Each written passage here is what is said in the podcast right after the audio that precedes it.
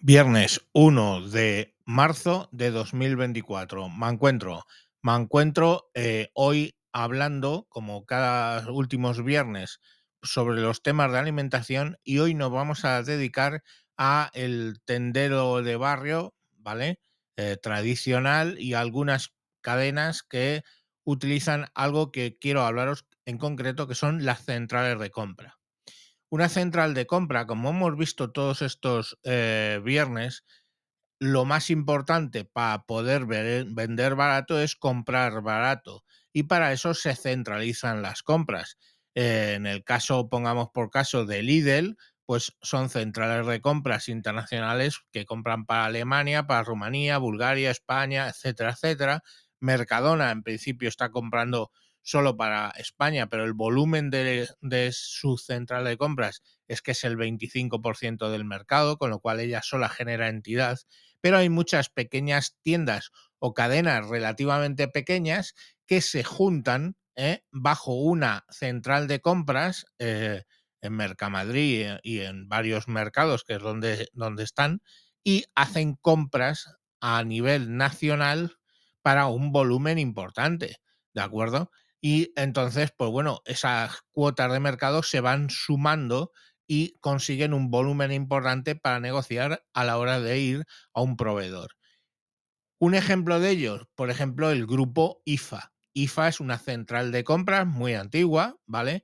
A la que la gente se podía acoger, los pequeños tenderos en muchos sitios se acogían a ese grupo IFA y eh, además alguna cadena grande y iban van a los productores con un volumen de mercado X, ¿vale? Estamos hablando probablemente junto eh, pues, del 30% incluso, ¿vale? O incluso más, y van eh, al productor con ese volumen de agregados, ¿vale? Y negocian, lógicamente, pues para esos agregados.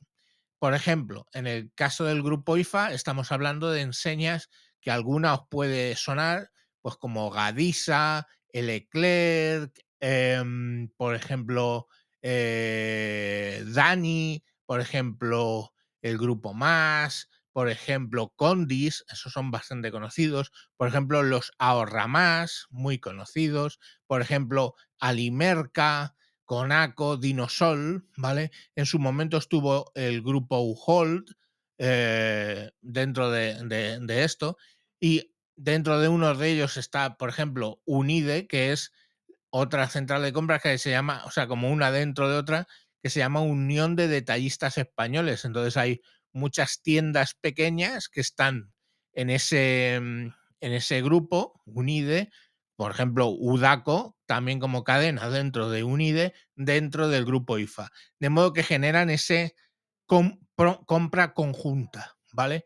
Entonces, si tú hoy por hoy eres un eh, comerciante de, de, barrio, de tienda tradicional, pues muchas veces lo que haces es unirte a uno de estos grupos centrales de compras para unir tu pequeña granito de arena o grande.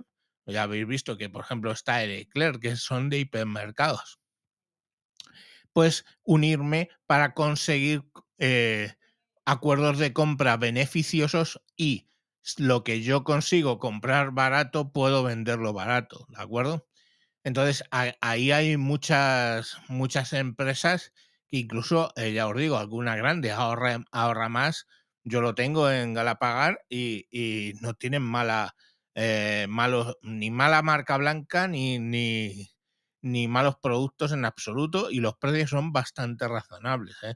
¿Por qué? Porque han negociado en una posición dentro del grupo IFA, el grupo IFA a la hora de compra, pues tiene una muy buena eh, condición de compra, ¿de acuerdo? Luego ya, pues todo el tema de los almacenes, cómo lo distribuyen, etcétera, pues a lo mejor es más difícil y por eso son menos, eh, o sea, mm, a veces lo puedes encontrar más barato, desde luego, que en Mercadona o que todos estos sitios, porque su organización es distinta, ¿de acuerdo?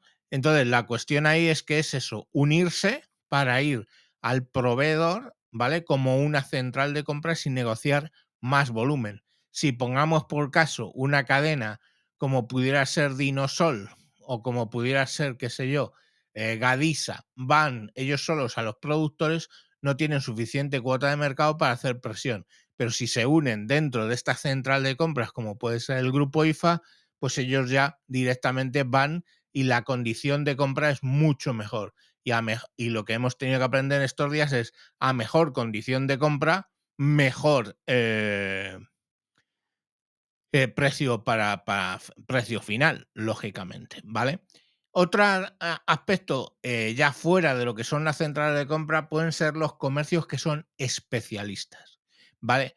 Entonces, esos comercios que son especialistas, pongamos por caso eh, de pescado, pongamos por caso, se van, ese, profesional eh, que tiene su tienda, su pescadería de toda la vida, se va él conduciendo a Mercadona y allí hay mayoristas y eligen un mayorista que no tiene por qué ser una central de compras, que también son mayoristas en Mercadona, sino eligen un mayorista al que compran y luego te venden. Generalmente, esas, eh, como solo vive de un producto, claro, ahí la estrategia es ser el mejor en ese producto.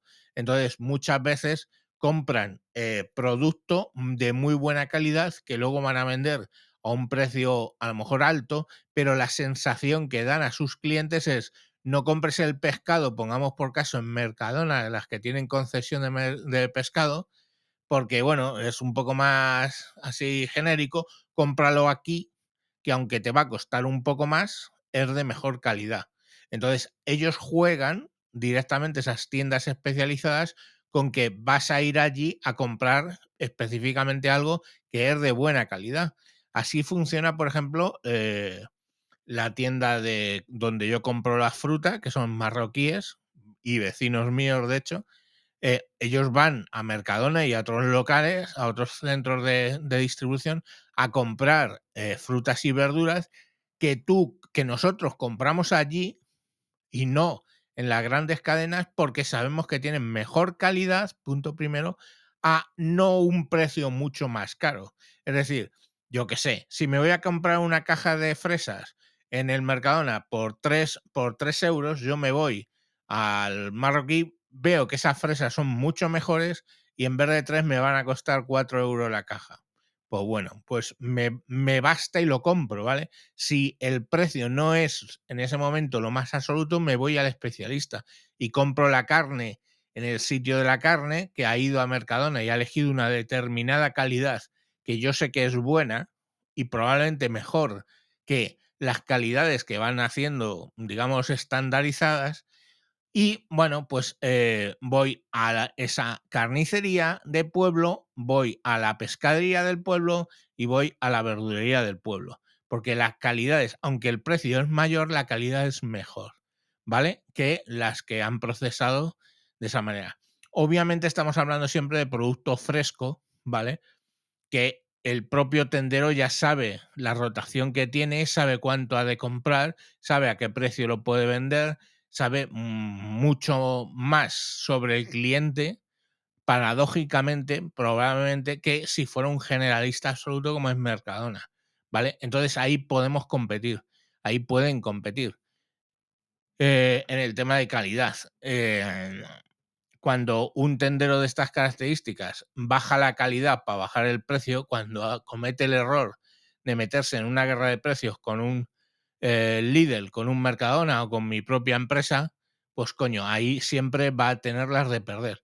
Pero cuando lo que juega es producto fresco, calidad, estás tú dispuesto como cliente a pagar más porque la calidad que te está trayendo es mejor, ¿vale? la sardina que te está trayendo ese pescadero es premium y tú la pagas, ¿vale?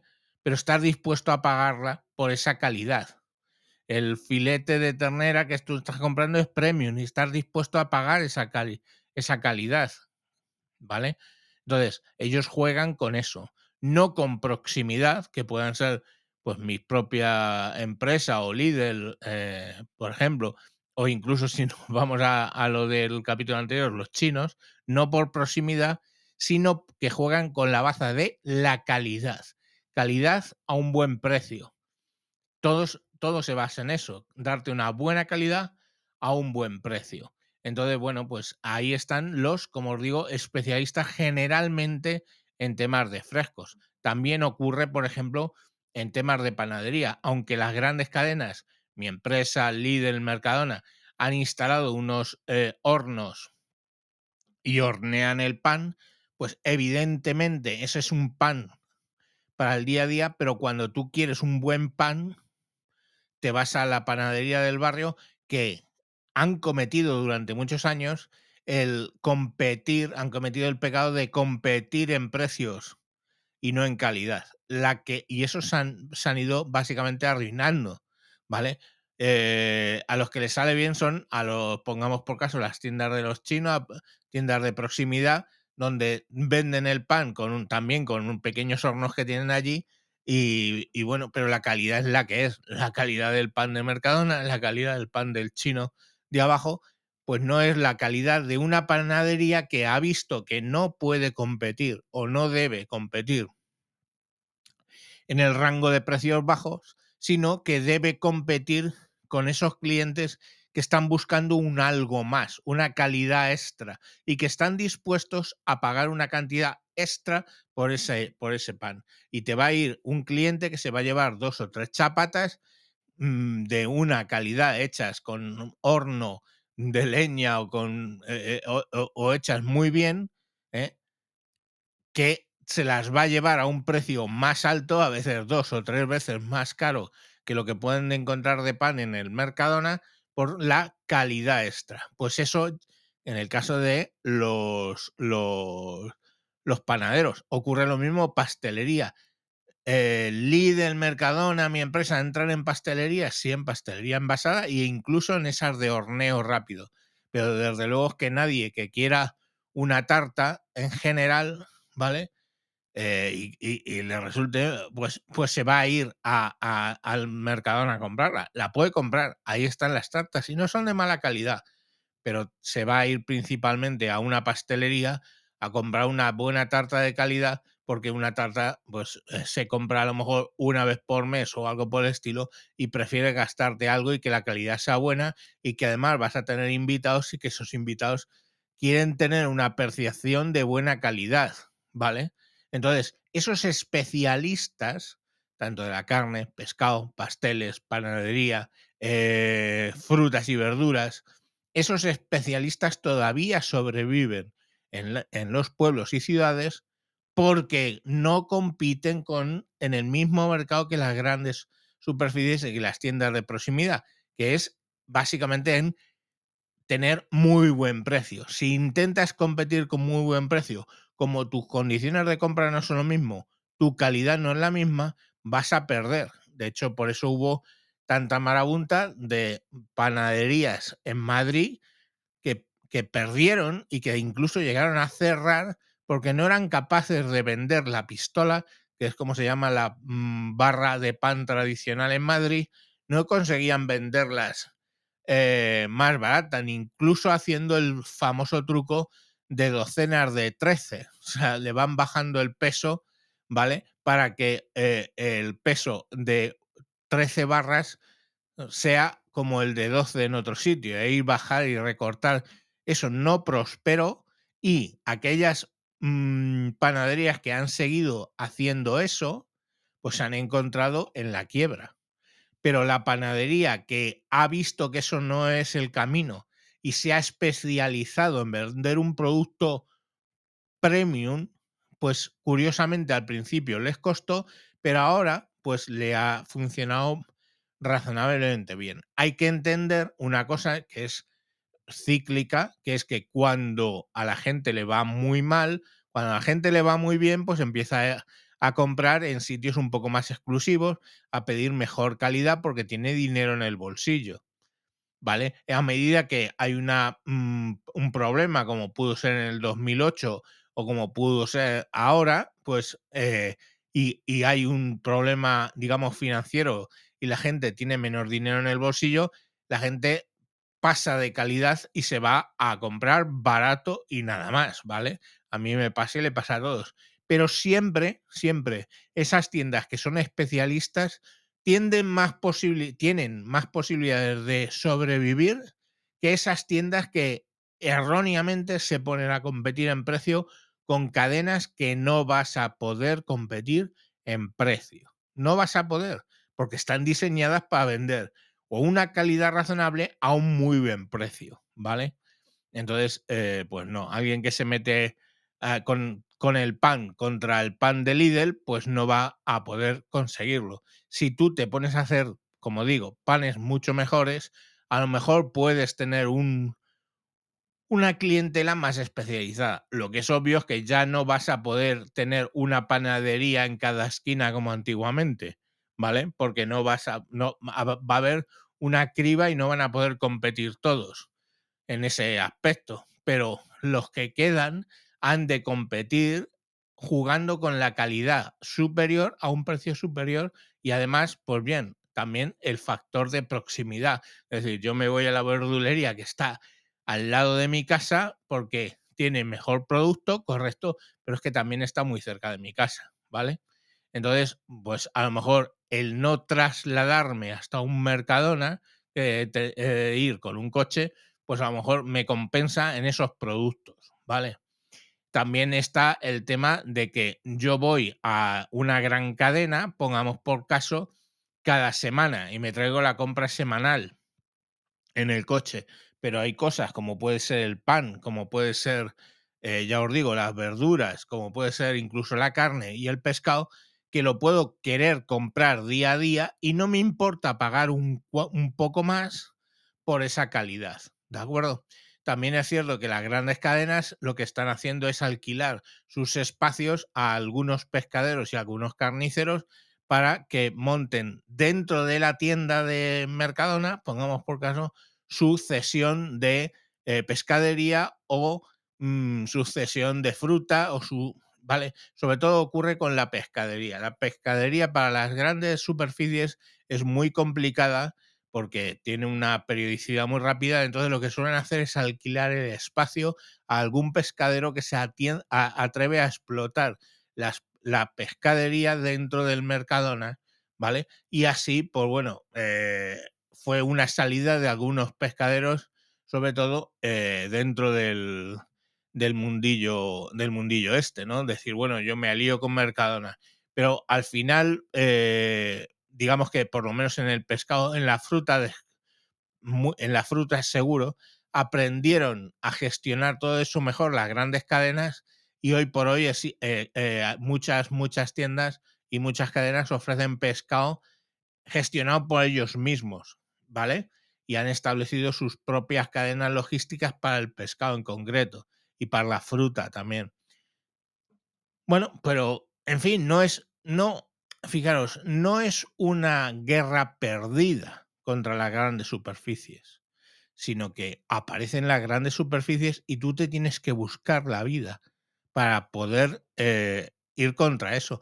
Y pasa con todo tipo de los artesanos. O sea, desde la revolución industrial la ropa se hace muy barata, pero sigue habiendo artesanos que te venden, pues yo qué sé, encaje de bolillos que lo han hecho a mano y tú lo pagas muy caro frente a ese eh, bordado, digamos, estándar hecho en China que te vende un, una cadena de distribución de ropa.